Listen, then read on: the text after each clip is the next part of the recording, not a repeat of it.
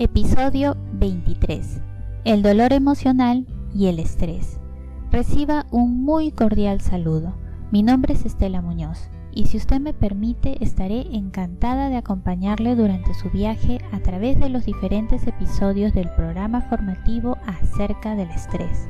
En este episodio número 23 hablaremos del dolor emocional y el estrés, que viene a ser la continuación del episodio anterior. El dolor como ya se ha mencionado, es una sensación molesta y aflictiva que puede sentirse en una parte o región del cuerpo. Asimismo, el dolor puede ser originado por causas tanto internas como externas, habiendo causas físicas pero también emocionales.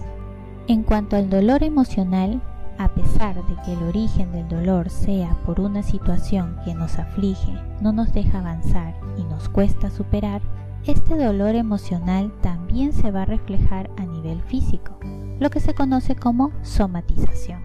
Esto es debido a que las emociones son respuestas físicas y psicológicas que se producen en el cuerpo, siendo los puntos de operaciones de las emociones los siguientes.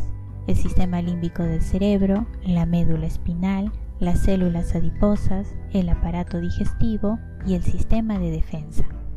Pero si el dolor ocasionado por una causa emocional se hace crónico, este seguirá un curso negativo que incluirá las áreas física, psicoemocional y conductual de la persona, es decir, la persona en su conjunto.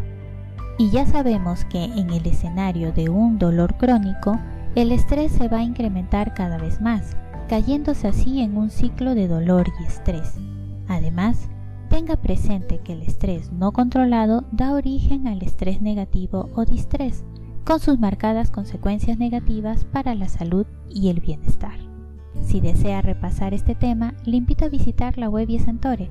Allí encontrará las publicaciones del programa formativo acerca del estrés, que incluye audios, infografías, ideas fuerza, contenidos adicionales y mención a fuentes consultadas.